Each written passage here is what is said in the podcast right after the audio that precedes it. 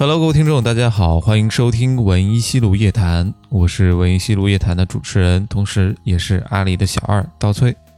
双十一到了，文艺西路灯火通明的。现在录音的时间呢，恰好也在晚上。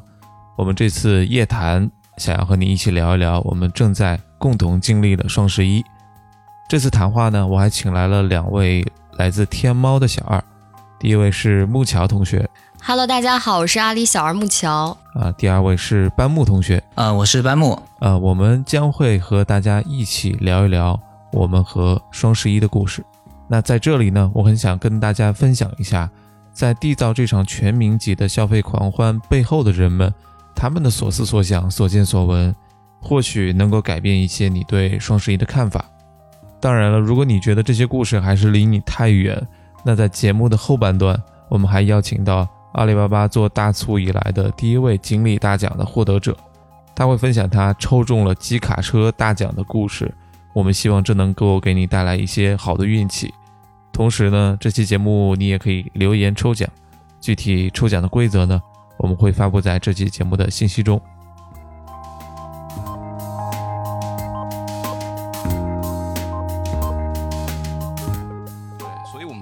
聊的话题啊，阿里小二是怎么经历这个双十一的？这期是一个大的 双十一的回忆。那说到回忆，我们先要聊一聊双十一这件事情是什么啊？呃，我记得我们当时老板说过一句话，我觉得还挺准确的。双十一呢，很像一场社会风暴，它是由之前很小很小的一个台风眼，然后可能这个台风眼是我们自己内部的小二，它慢慢卷入，慢慢卷入，把我们的相关的人卷进来。然后到最后，它形成一个大的风暴，是把全社会的各种角色都卷进来参加这一场，你也可以说是行为艺术也好，或者说一场比较大的消费盛宴。然后对我自己来说，站在一个普通的消费者来说呢，我觉得双十一是就是进入十一月，给我一个可以稍微放纵一点买买买的理由的一个由头。对，尤其是对于今年来说，可能上半年大家都压抑了很久。所以双十一可能对于今年来说更为特殊一点，有很多人的消费欲望可能会在双十一得到一个很好的释放。我自己首先说，我觉得双十一其实大家最早的时候就是很多年前嘛，那个时候刚出来，好像它只是一个商家的促销活动。对对，然后那个时候最早也是跟光棍节相关的，它其实还是个社会性的节日。然后最后有了这个商业性的包裹之后，其实它。变得更庞大了。那现在说到双十一，已经没有人想它最早是这个所谓光棍节的概念了。对我自己觉得，其实，嗯，尤其是这么十多年过来之后，我自己一个观察吧，我跟大家聊一下。我觉得其实消费背后是什么？它其实是你买东西，它其实是一种能力来着。就是以前我们大家买东西，就是说我需要什么我买什么，或者说我们父母那一代其实就是这样。我家里需要一个对很实用，我需要一个灯泡，或者我需要一个杯子，或者我需要一个。呃，一个四件套我去买。那现在我觉得买东西其实是对于整体素质的一个考量，就是你会不会买东西，其实是一种能力来着。就你今天能在很多里面选择你喜欢的，然后选择你那个愿意长期使用的，或者你去选一个特别适合自己的，这个其实是一个挑选的能力。因为我自己觉得，人有的时候是不知道自己要什么的，他可能会需要一些别人的建议，或者去看一下别人的生活里面。都有哪些东西，然后从里面去选择。之前我们做过一个跟买东西，呃，跟人相关的一个娱乐的节目。当时我们那个节目的主题是说，类似于 “you are what you buy” 那种感觉，就是人是通过观察到买的东西的物品跟自己会建立一个连接的。说人话就是说，其实你购物车里面的东西就是你的一个所有的行为轨迹，就是你的一个缩影。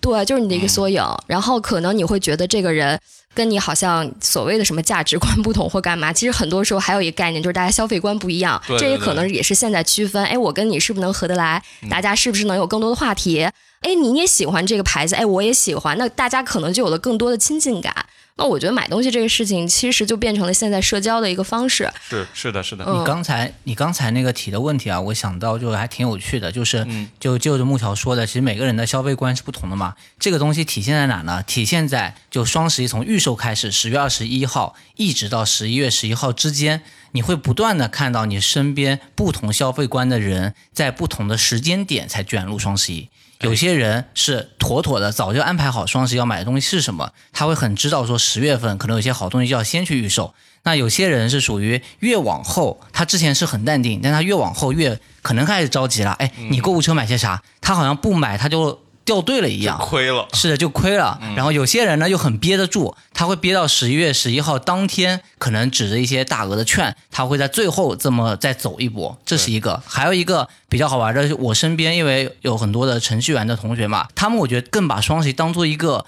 呃，就像他们的工作一样可以研究的。他们在双十一开始之前会列表格，什么时间点去秒杀，什么时间点去怎么样的组合搭配让这个折扣是最划算，他们会用。这种方式来确保他们用最大化的抢到能双十一的利益点。对，就每个人的风格都很不一样，是完全不一样。嗯嗯，是。所以双十一，我觉得它其实是一个很大的浪潮，就是它对我们生活的改变，不是说只是我们买了多少东西啊，多少所谓的这个呃物欲。因为以前不是有种观念说断舍离嘛，人就只需要一些特别特别基本的。现在处处都是消费主义陷阱，是吗？对，现在我们的问题从以前很嗯供求很少，变成了我们供求很多。那现在的议题变成我们怎么选取最适合和我们最喜欢的。是对对，就以前作为消费者，其实不会想太多这些，对吧？但是你可能在这里真正工作之后，然后有很多的货品的世界，你进入整个一个商业的货品的海洋之后，你你可能工作和看到的、想到的和你的思考就会更多，然后你其实看待这件事情也会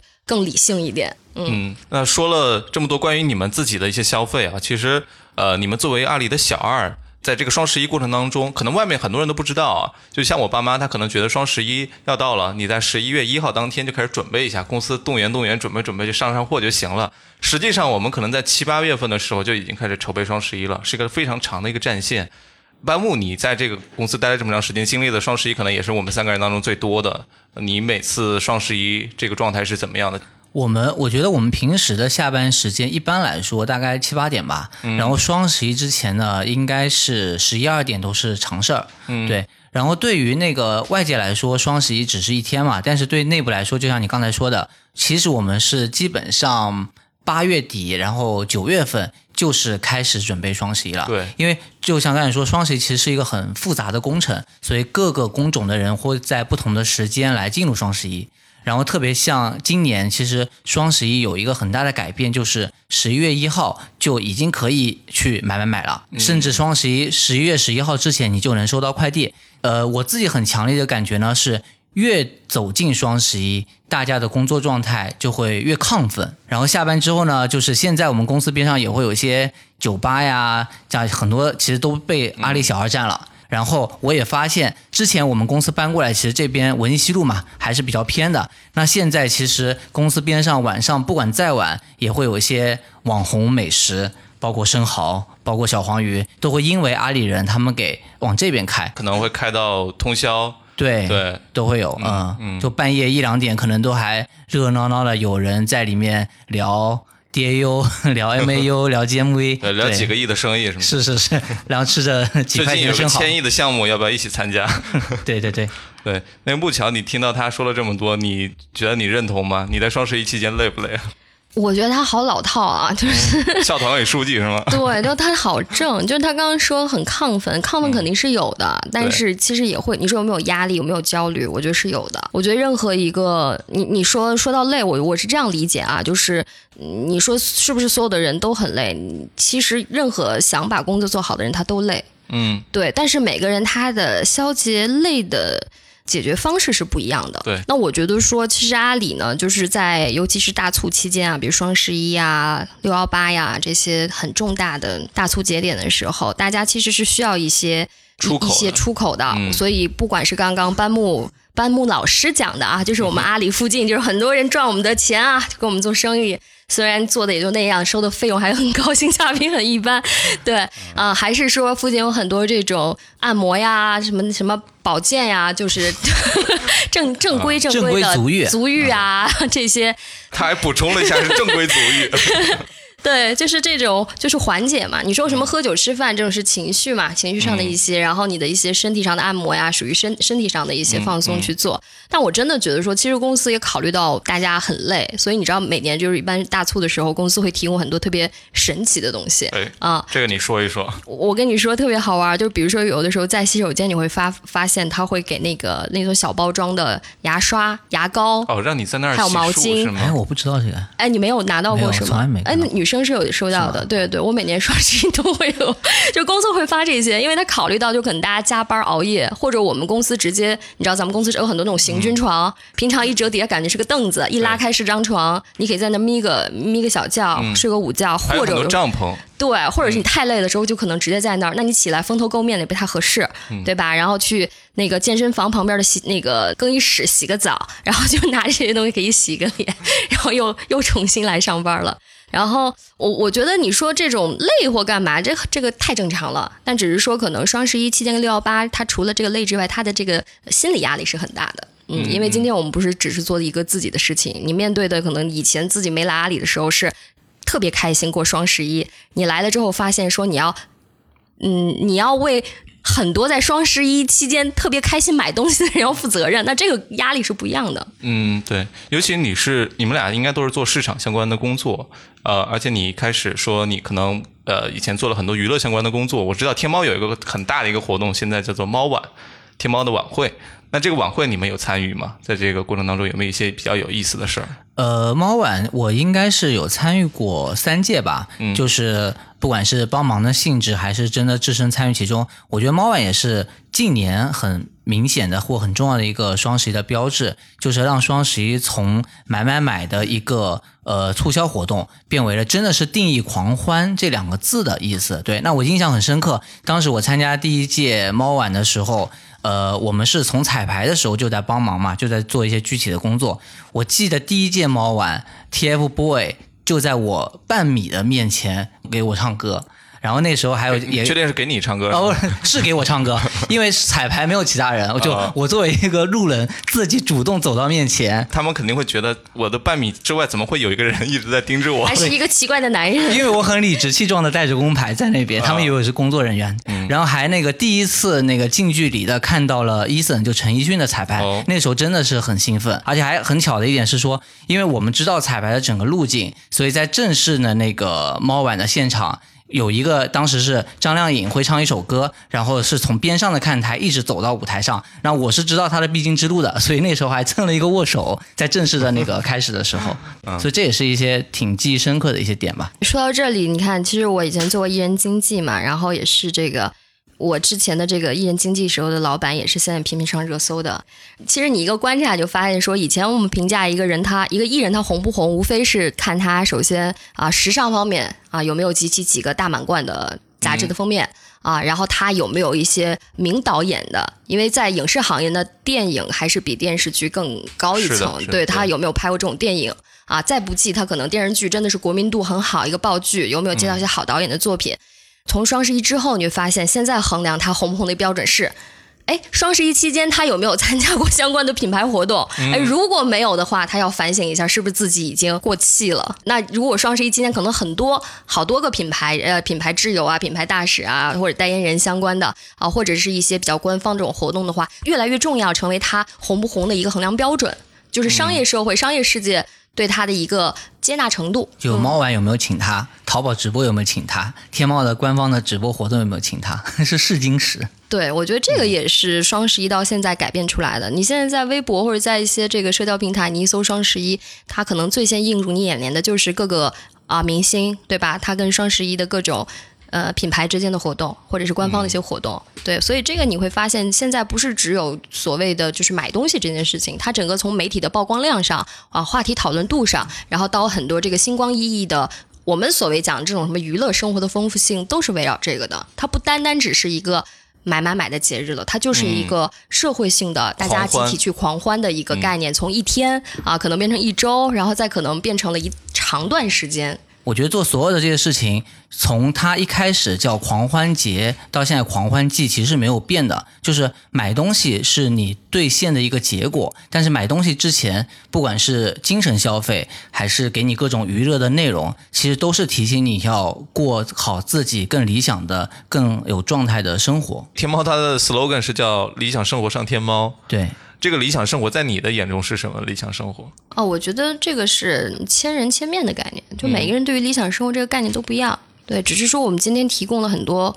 可能性。嗯，我一直觉得，你比如说像美国，我们举个例子，你像迪士尼也好，你像梦工厂也好，对吧？就是它有很多这个最早的呃几大电影公司。那为什么到现在慢慢慢慢发展？你发现迪士尼一直这个品牌一直都在。因为它提供的一种造梦者，它一种可能性。嗯，那我觉得其实对于双十一来讲，它其实也是一个造梦的概念。因为每个人想要的这个理想生活的定义都不一样。但是今天如果我们在一个可能性和选择性特别大的池子里面，你就有可能会得到，会选择到最适合你的，或者你想要的。所以我们今天做这个商业的概念，不管是你刚刚讲的猫碗啊，还是说我们其实有非常非常多的营销活动啊，它都是在整个贯穿双十一期间啊，它有 to B 的，有 to C 的。对，然后它也有偏娱乐的，然后它也有非常偏我们所谓就折扣嘛、利益点相关的，然后各个的品牌也会深入其中去做各式各样的东西，包括跟城市的联动，对吧？然后包括可能跟不同的文化圈层、小众圈层啊，或者什么游戏呀，或者是动漫，基本上覆盖了方方面面的那个角色。对，我觉得其实这个是一个广度和深度的结合。嗯，所以你说它是不是一个？班木老师刚刚讲的社会风暴呢，我觉得他是的啊，但是社会风暴这个词它是需要一个呃一个解释的。其实很想问一问你们自己在参与双十一的时候，自己购买的第一单东西你还记不记得？或者说那个时候你买了这个东西大概花了多长时间？你到手了之后是不是很兴奋？能不能描述一下具体的一些感觉？我记得我是有一年的双十一，在十一月十一号当天晚上九点多。才下了我历届双十一，呃，客单价最高的一单，嗯，就是一个 B N O 的一个音箱，大概是一万四左右。当时呢，其实我想买的东西都已经买好了，然后突然间来了一张大额的优惠券，好像是满八千减两千还是减三千吧。一下子把我所有的那个感官的刺激又提起来了，直接崩溃了。对，我就终于有勇气的去看一看我购物车之前很早之前收藏的那些上一万以上的客单价的东西，然后一咬牙真的就买了。当时这个是原价应该是一一万九千多吧，然后当时用完券之后直接干到一万四千多，它可能甚至比在闲鱼上卖二手的那个全新的二手的还还还要便宜。那没办法，那真只有下单了。后面很大的一个音箱就寄过来了。那这个大概等了多长时间？等了没有多久吧，啊，没有多久。我觉得现在整个那个物流还挺快的，基本上那个两三天也就收到一个大家伙，对，怼到我面前就放在办公室里。嗯，你是寄到办公室来了是吗？就是当时着急到都没有改家里的地址，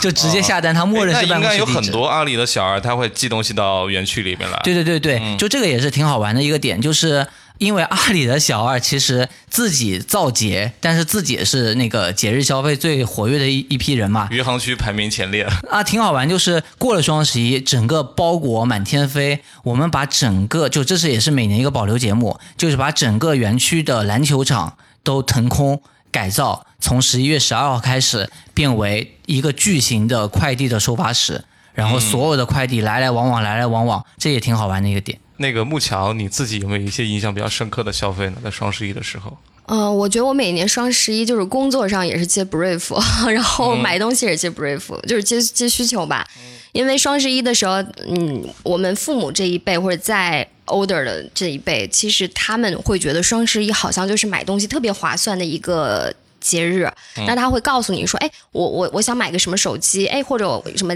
大的家电呐，或者什么床啊，或者是这种大件儿。”然后他，我爸我妈都会给我列很多这种所以你都是代购的角色。对，然后我就会去在双十一期间，然后有折扣或者有这种满减券的时候，全都下单。刚刚班木也提了嘛，就是我们在双十一期间，其实我自己的一个感受是 没有觉得平常公司有这么多人。然后每年双十一的时候，我觉得太能买了。你知道，就像我们在新闻上有看过什么五一、十一以前那种黄金周，去什么天安门、长城那种特别有名的景点儿，你知道那种人头攒动的感觉吗？就每年双十一当天，我觉得园区里面就是这种印象，就啊没有这么多人，然后这些人全都来了，而且不光是当天，就是双十一在园区内就像一个那个怎么讲，就像春节一样，哎就是临双十一前十天，整个园区内就张灯结彩，就就各种那个灯光秀就特别像那个摆上。春节的庙会一样。哎，。我觉得很多我们的嗯。听众可能他不知道阿里的园区到底什么样，尤其是阿里的阿里巴巴西溪园区，它是在杭州的，应该是西溪湿地里面建成的一个很大的一个园区。，对，西溪西溪园区是阿里巴巴的那总部吧，嗯就是在杭州偏西的地方，然后是是在西溪湿地上建的，所以是整个园区内呢是怎么讲，就跟就跟杭州一样，就一半绿化，一半工作区，嗯然后零到双十一，就是整个园区都会变了颜色。也会有各种的霓虹灯，包括什么各种氛围，包括一些让你打卡的合影的地方，就整个这个氛围就特别的热热闹闹。对，一直到十一月十一号那天，算是达到了顶峰。对我们除了这个之外，我我我们是会穿战袍的嘛，就是大家双十一，战袍？因为双十一其实算一个战斗。一场仗要打的，所以我们就是会发那种战袍，然后鼓舞士气，它都是红色的嘛，就是有这个大火大红的 T 恤，对这个应景，然后它是个 T 恤，所以在羽绒服外面套个 T 恤是吗？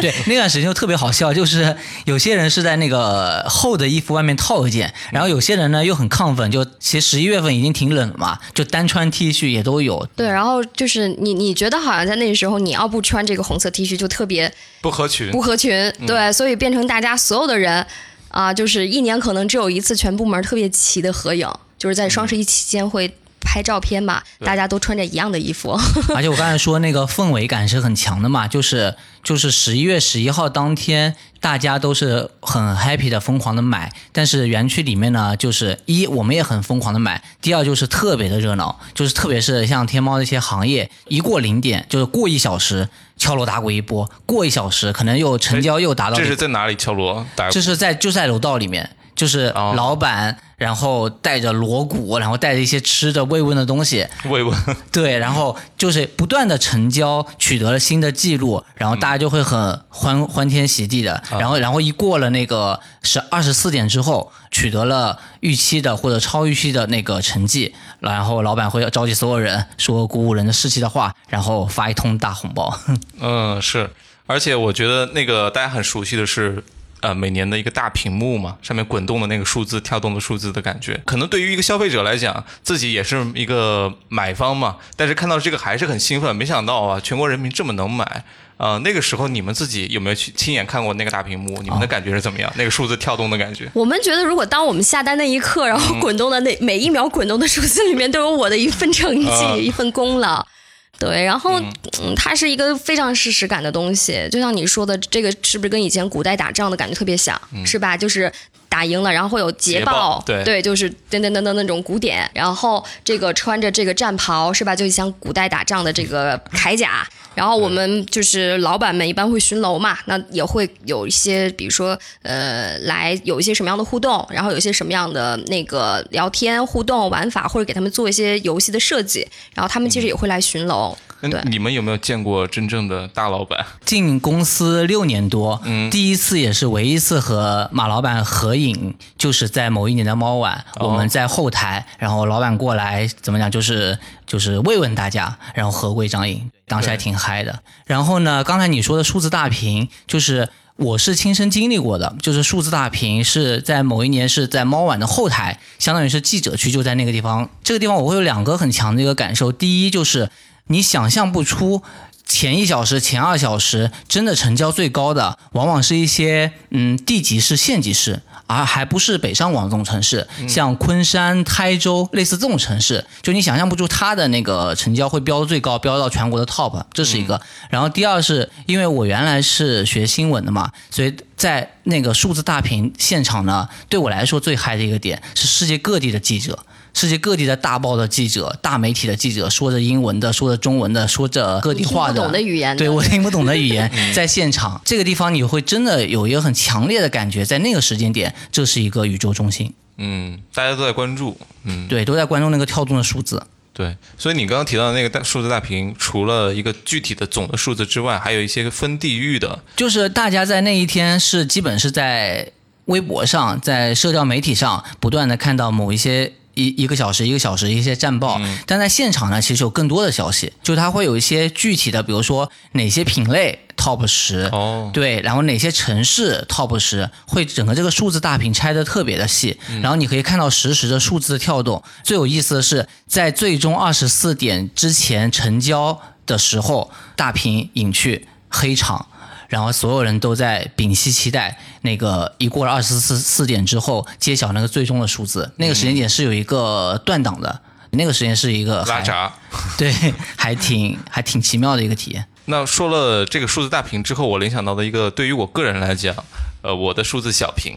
就是每次到双十一结束之后，他可能会出一个账单，你可以看到自己在所在区域里面的消费排名到底是多少，会有这样的一个标签出来。而且那个时候大家都会截图发朋友圈，我我这边消费了一百五十万，然后我没想到我的朋友圈居然还有这样的人。你们自己有没有看到过朋友圈里面有特别能买的在双十一期间呢？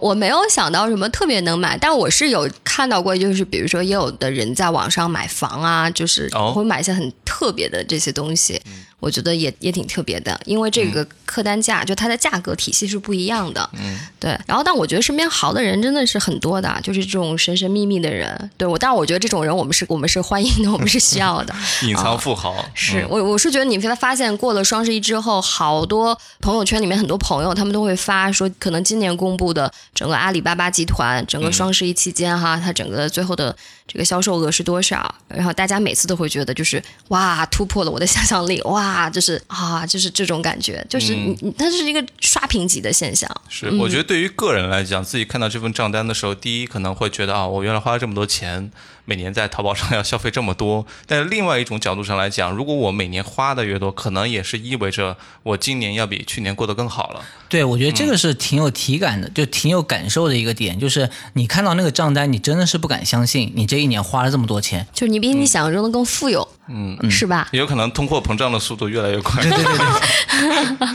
对，然后说到这里，你知道，我就觉得就是你看每年双十一期间买一些东西，你会有一些不一样的一些感受啊。你像那个，就我身边有人，呃，比如说朋友搬新家，对吧？他会买这个，现在很多都是电子锁，对吧？对就我们出门不用带钱包，然后也可以不用带钥匙，直接输密码或用指纹这种。还有这个洗碗机。对吧？就很轻松嘛，就大家不用尽量的减少这个，我觉得量让自己变懒一点。对，然后还有像南方这种城市，它比较阴湿，所以它洗有那种专门洗烘在一起的那个一体机，烘干机对，等等等等，我我觉得这些是真的能够提高人的生活幸福感的。是的，是的，非常感谢布乔刚刚分享这么多啊、因为我刚看了一下时间，现在已经呃晚上快十点钟了。啊，玩完了要开电话会议了。对对对我马上开电话会议了。其实，其实我们这个录音的时候，呃，我以为今天晚上大概能够七八点钟就能结束，没想到能够持续这么长时间。因为我们在前面聊了很多自己对于双十一的一些感受吧。我相信大家听到这期节目的时候，对于我们阿里小二在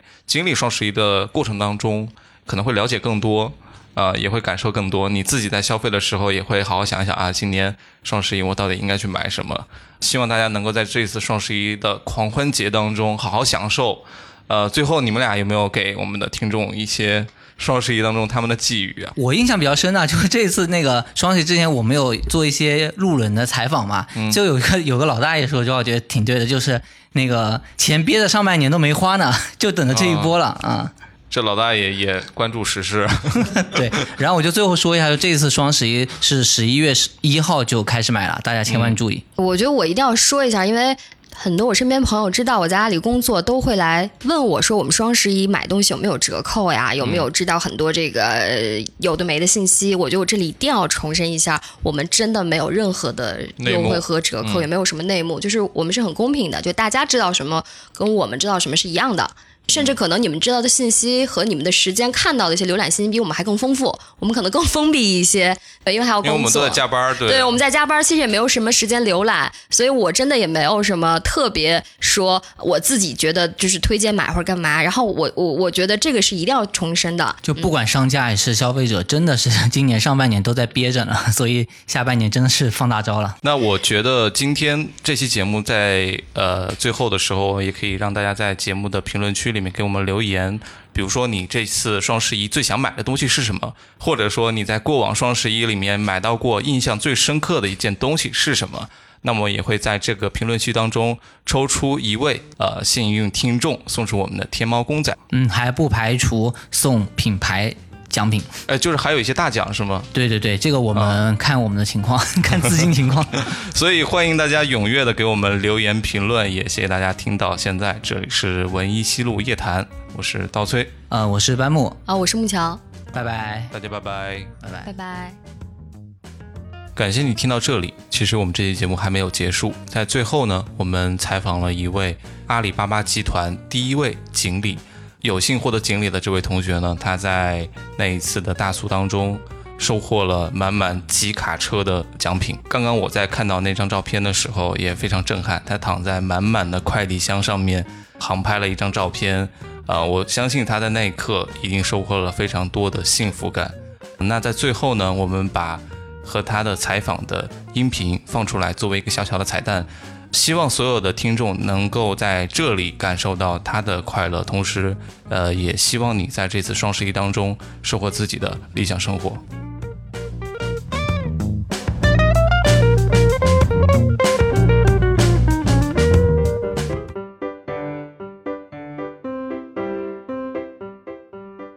那我简单的先做个自我介绍吧。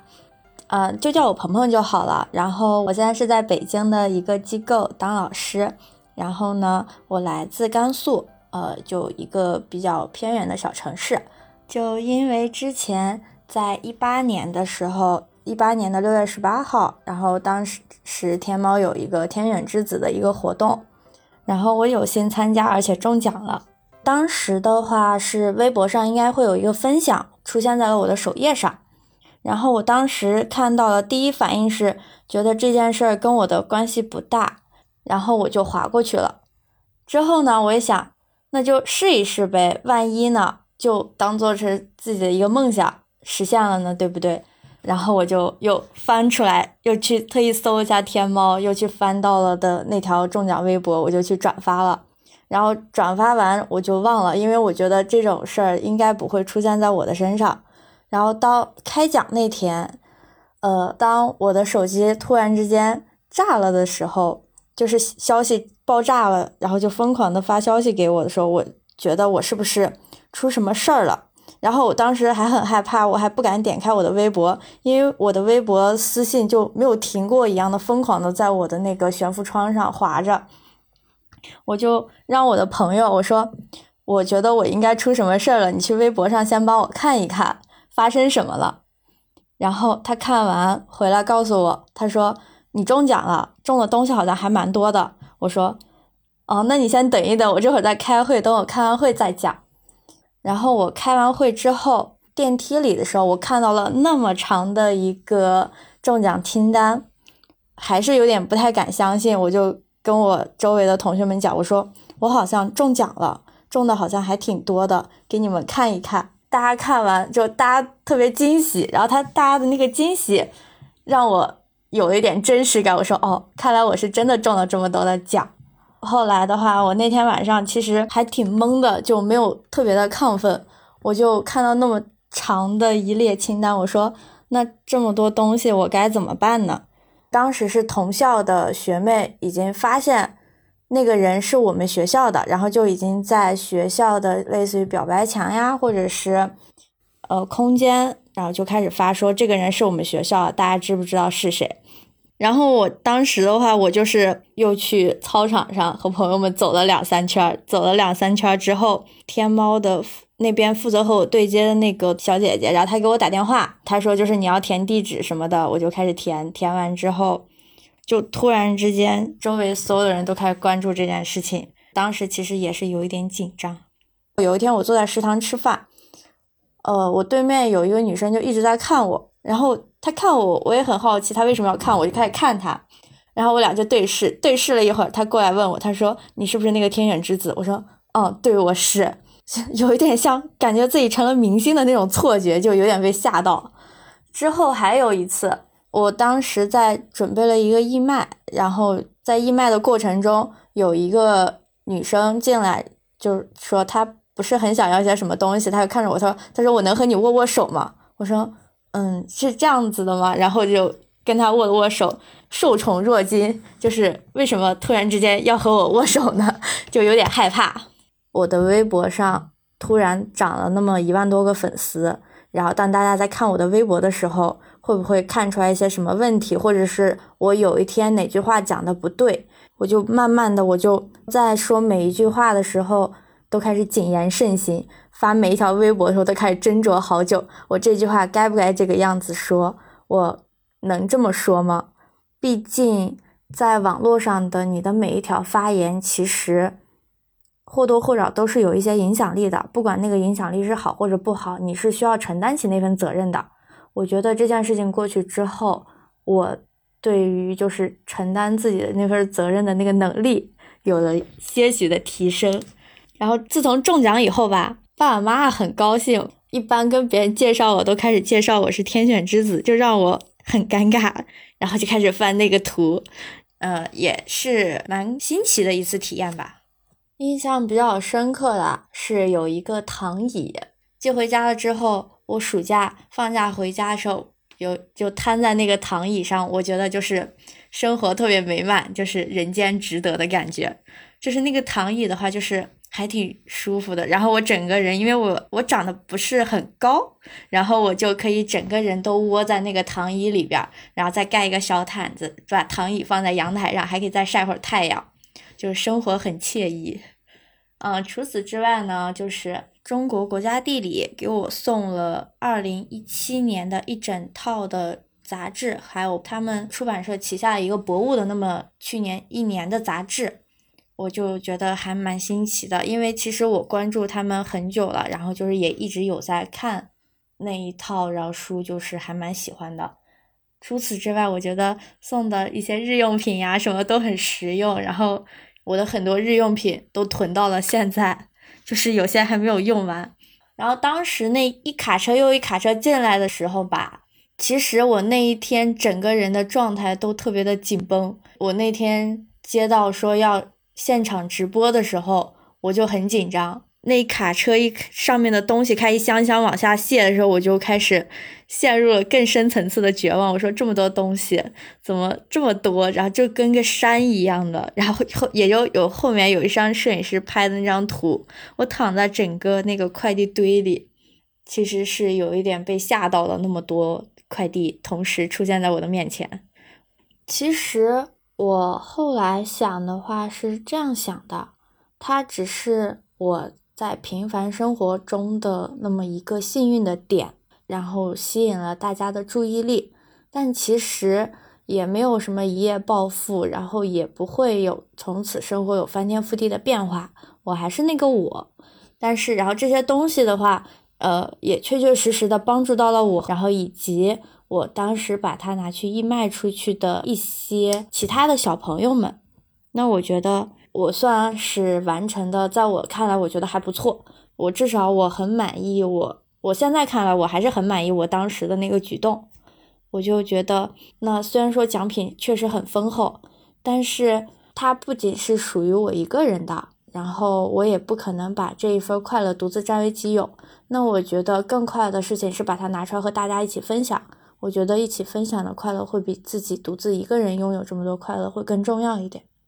我当时中奖完有一段时间我就很焦虑，为什么呢？因为当时有很多人去我的微博或留言或者私信我说，他因为转了我的微博或者是跟我有了一个互动之后，然后他也中奖了，然后他也录取到了自己得到了自己心仪的 offer 什么的。我其实觉得这些东西是他们自己努力的结果，他们不应该把这些结果的原因归结到我身上。我当时很害怕，就是，尤其是到考试或者是一些重大事情上面，我的朋友们有时候有时候也会过来说，就是要来借一借我的运气啊什么的。我其实觉得还是得靠自己努力，我不太想让周围的人把我神化掉，因为我觉得我就是一个普通人，就算中奖的话，也只是我运气稍微好一点。然后后来的话。我也跟呃天猫有交涉，说就可不可以把我那个认证取消掉，因为我觉得我可能做不好这样子的一个锦鲤的带头人，我觉得我还不够之后的话，我每年都会关注今年中奖的人是谁，然后就会看一下他的奖品和我的奖品，再比较一下。我会我会发我会发现，哇，奖品一年比一年多，有点羡慕。然后现在呢，我的理想啊，其实呃已经七七八八的到差不多了。那我现在的理想就是。找男朋友，找一个男朋友，然后我就可以准备接下来的事情了。因为我觉得我现在工作稳定了，我就可以开始考虑一点我的私人的事情了。嗯，这就是我现在的一个对生活的期待。